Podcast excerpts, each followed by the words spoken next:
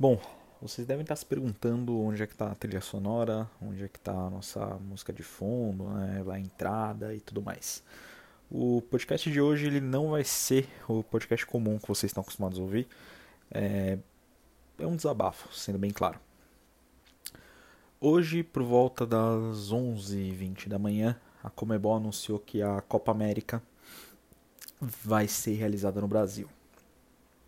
Pouco depois, o excelentíssimo presidente da Comebol, Alejandro Domingues, se eu não me engano, ressaltou a eficiência e a colaboração do governo brasileiro em auxiliar o, o campeonato a ser feito aqui no, no território nacional. É, essa notícia ela é ela tem vários problemas. Antes de ir a fundo eu sempre gosto de trazer alguns dados aqui. Então eu vou trazer algumas estatísticas para vocês terem uma ideia do, do, do cenário que nós nos encontramos. Atualmente o Brasil tem aproximadamente 462 mil mortos pela Covid-19. São aproximadamente também 16,5 milhões de casos, se eu não me estou enganado, o que dá um pouco menos de 10% da população brasileira. E né, desses, desses 16 milhões de casos, esses 462 mil mortos, dá aproximadamente 3% do, do, das pessoas que foram acometidas pela doença. É, peço perdão porque eu estou fazendo essas, essas contas basicamente de cabeça. Então, se vocês tiverem que corrigir alguma coisa, corrijam, mas enfim, eu sei que os números aproximadamente são esses e as porcentagens são aproximadamente essas. É, quando no começo da pandemia, no começo do ano passado, o, o nosso excelentíssimo presidente, o qual me recuso a falar o um nome no momento, ele disse que era só uma gripezinha, que quase ninguém ia morrer. É, a gente sabia que uma morte já era demais.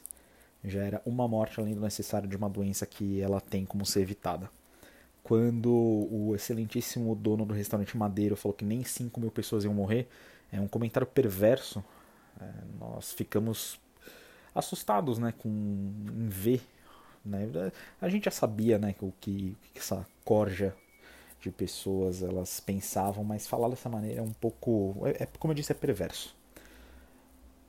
Nós estamos com muito esforço procurando bater 100 vezes o número de mortos que o, o, o dono do Madeira falou que nós íamos ter. Nós não fizemos praticamente nada em um ano e dois meses de pandemia. Um ano e dois meses? Não, um ano e quatro meses de pandemia praticamente para conter.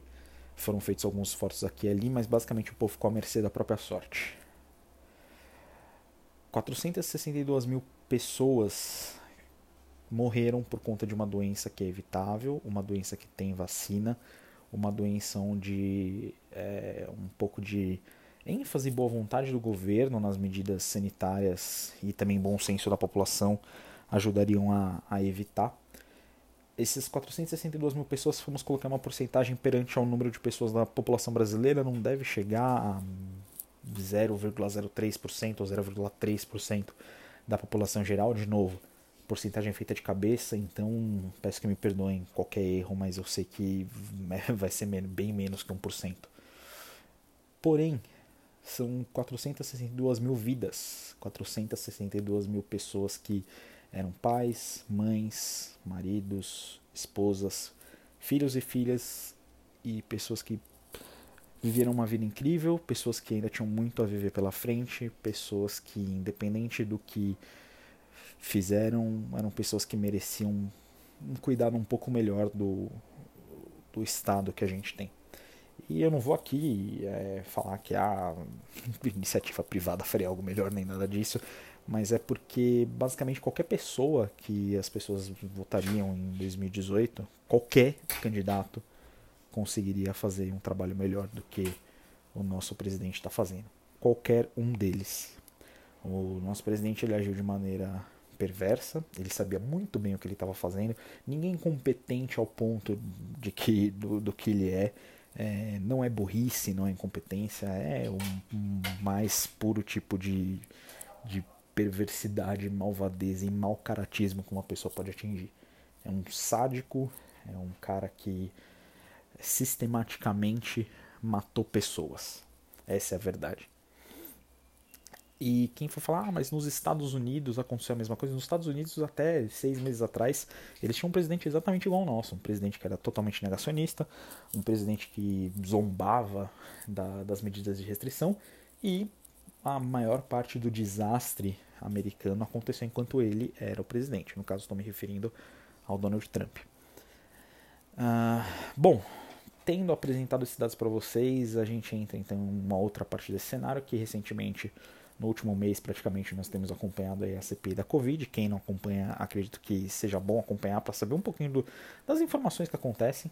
É, e, basicamente, onde foram entrevistados, foram chamados para depor, né, não entrevistados, uh, enfim, grandes, grandes, pessoas em grandes posições da Pfizer, pessoas em grandes posições do Instituto Butantan e afins onde nós vimos que o presidente brasileiro ele recusou, se não me engano, foram 11 vezes a compra de vacinas. Recusou propostas que fariam o Brasil ter 140 milhões de doses de vacina. São 70 milhões de pessoas, quase é, 50% da, da população.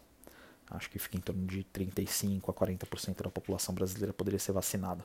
Né? Considerando que essas 140 milhões de doses seriam duas doses para cada cidadão. E o que eu acho interessante aqui durante o que? Acho que foi nove meses desde que foram feitos os contatos, pelo que a CPI conta, pelo que contam os, os, os relatores, foram feitos os contatos com o governo brasileiro. O, o nosso governo no geral ignorou em grande parte esses contatos. E assim, a Comebol, se eu não me engano, foi no sábado ou no domingo, eles informaram que não seria feito mais a Copa América na Argentina porque a situação da pandemia lá também está ficando bem perigosa. Eles não, em números absolutos, eles não, não chegam nem perto do Brasil, porém no, no número de infectados por milhão de habitantes, eles estão num número bem acima, eles estão numa crescente muito grande. Isso por conta, acredito que da variável indiana, enfim. É, não vou saber precisar essas informações. A Colômbia enfrentando uma série de protestos é, e, enfim, uma situação de governo um pouco caótica, também recusou. E o Brasil, parafraseando um, um tweet que eu vi hoje, tem as duas coisas, aceitou né, é, sediar a Copa América. O Brasil que novamente 462 mil mortos, uma média diária dos últimos sete dias de 1.880 mortos aproximadamente. Esses dados que eu estou falando vocês podem verificar basicamente em qualquer consórcio de comunicação que tem. Esses consórcios de comunicação eles são grandes agências de comunicação, jornais e pessoas com credibilidade que fazem a checagem desses dados e fazem um compilado praticamente diário sobre o, os boletins médicos. Se você não acredita ou não confia, enfim, você pode verificar todas essas informações é, Google é gratuito e qualquer pessoa que eu acredito que saiba ler escrever e tem acesso à internet vai conseguir verificar facilmente essas informações. Se você falar, ah, porque a Globo mente, porque não sei quem mente, sinto muito se você se informa pelo, sei lá, Diário Brasiliense ou qualquer uma dessas coisas aí. É, é muito melhor você se informar pela Globo, por mais que você não concorde, porque, enfim, são diversos profissionais sérios e com meios para ter acesso a uma informação da melhor qualidade possível. E, bom, tendo novamente esses dados em mãos, o, o Brasil aceitou. O Brasil que não tem vacinação, um plano de vacinação geral é, consolidado, um país que não tem vacina, um país que cujo futebol voltou de maneira precoce, encabeçado por algumas diretorias de clubes, em especial clubes cariocas. Não vou citar aqui porque, enfim, seria até um pouquinho de, de má fé da minha parte citar isso. E tenho certeza que a maior, grande maioria dos torcedores desses clubes não concordam. Falo isso porque o meu clube, o Vasco, a diretoria anterior estava apoiando também o, o, retorno do futebol quando não deveria, quando a gente estava em um dos piores momentos da pandemia e onde basicamente as federações estaduais elas não têm dinheiro para pagar a premiação para os clubes onde as federações estaduais elas não conseguem dar suporte ao, aos clubes de menor, de menor estatura. Então, é, você tem clubes da Série A2 e A3 do Paulista que estão falsificando, é, muito provavelmente falsificando, né, o que se, se diz aí, é, exames de Covid, porque não tem dinheiro. Muita gente eu vejo nas redes sociais falando que, ah, porque como que o roupeiro, como que a pessoa que trabalha na limpeza, como o nutricionista desses times menores vai trabalhar sem emprego. E aí eu digo para você assim, o, o, os grandes clubes brasileiros eles têm dinheiro de sobra para poder fazer uma, uma, uma redistribuição de renda solidária para esses clubes. A Comebol também, é, a Comebol não, perdão, a CBF também ela tem muito recurso para poder auxiliar e as federações também certamente elas têm muito recurso porque, enfim, é, são pagas cifras gigantescas por conta de transmissão, por conta de marketing, por conta de publicidade, enfim. Uh, se tivesse um pouquinho de boa vontade e um pouco menos soberba, esses clubes conseguiriam ser ajudados. Quando você coloca um clube desse falando que um, um clube desse precisa voltar, né, um clube de pequena, de, de tamanho menor precisa voltar a jogar para poder quitar os salários do roupeiro, é, normalmente os salários do roupeiro são os primeiros que atrasam. O salário do, da, da pessoa da limpeza são os primeiros que atrasam. Você não está ajudando essas pessoas. É, o que ajudaria essas pessoas é elas estarem em segurança e recebendo, né, tendo aporte financeiro por instituições governamentais, no caso por é, solidariedade de outros clubes também que têm condições financeiras muito melhores. E se, as e se as condições financeiras dos clubes não estão melhores, isso significa que a gente tem um problema enraizado muito maior no nosso futebol do que você pode pensar, porque, enfim, a gente tem aí clubes com dívidas gigantescas e que não conseguem quitar salário de jogador. Então imagina né, o, o funcionário que está ali de segunda a segunda trabalhando no, internamente no clube e que não recebe as cifras que os jogadores recebem. Né? É, tendo dito tudo isso, é inadmissível, inaceitável e é repugnante o que o nosso governo está fazendo. É, ri da nossa cara, é ri da cara de toda pessoa que, que, que mora nesse país. De novo, 462 mil pessoas mortas. São 462 mil vidas, pessoas que perderam a sua vida, pessoas que nunca mais vão ver seus pais, vão ver seus filhos, que nunca mais vão ter uma outra chance. É uma doença que tem vacina, é uma doença onde diversos países que já voltaram os esportes conseguem voltar à segurança. Nos Estados Unidos, a partir de sexta-feira, diversos estados é, baixaram, né, acabaram com as, com as restrições e uso de máscara para a grande maioria das situações. A gente vê que na Inglaterra, a partir de agora junho, junho, julho, se eu não me engano, já volta a ter praticamente liberação total.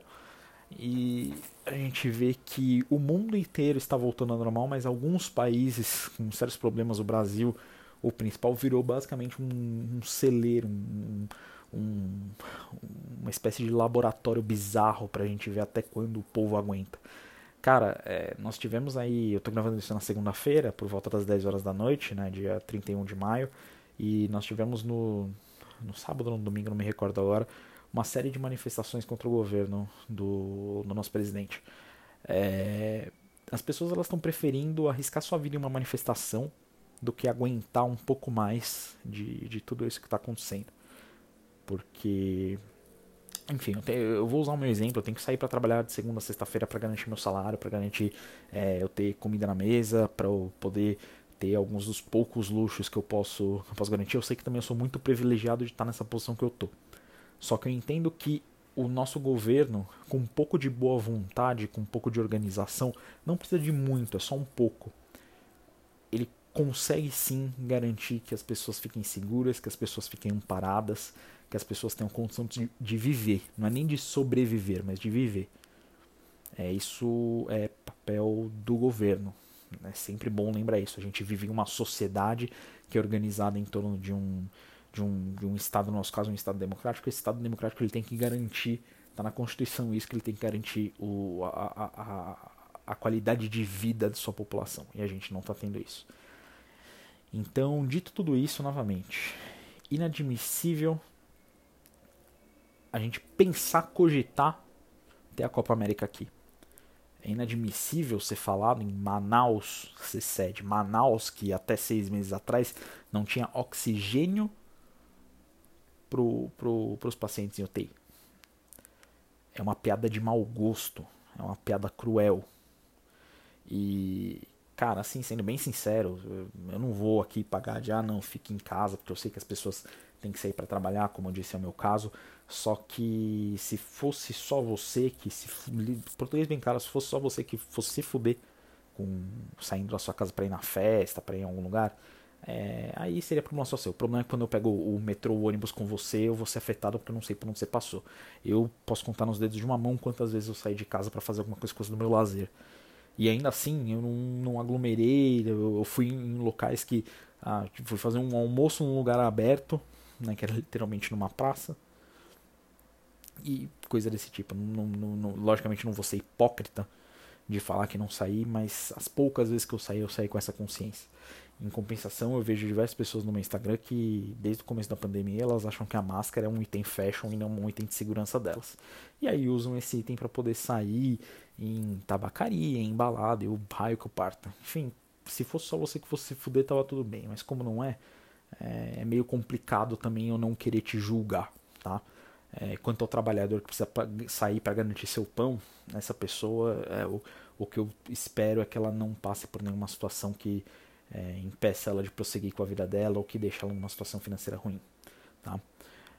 Bom, é, é isso que eu tenho para falar. Para uma outra coisa também que eu vi surgindo, ah, por que, que é, você é contra a Copa América? Tem que ser contra tudo. Sim, eu sou contra o retorno do, do esporte, principalmente no Brasil, porque aqui no Brasil tá um caos, tá um caos. Não tem que voltar esporte. É, eu, como eu falei no, no, no, episódio alguns meses atrás com o Andrew, é, nós falamos do esporte porque com pandemia ou não o esporte continua, né? E se eu não falar, outra pessoa vai falar, então eu falo mesmo e, e eu reitero que não deveria ter voltado, sabe? É, é, errado pensar que porque você fala sobre você tá apoiando, não. É errado ter voltado, não concordo ter voltado.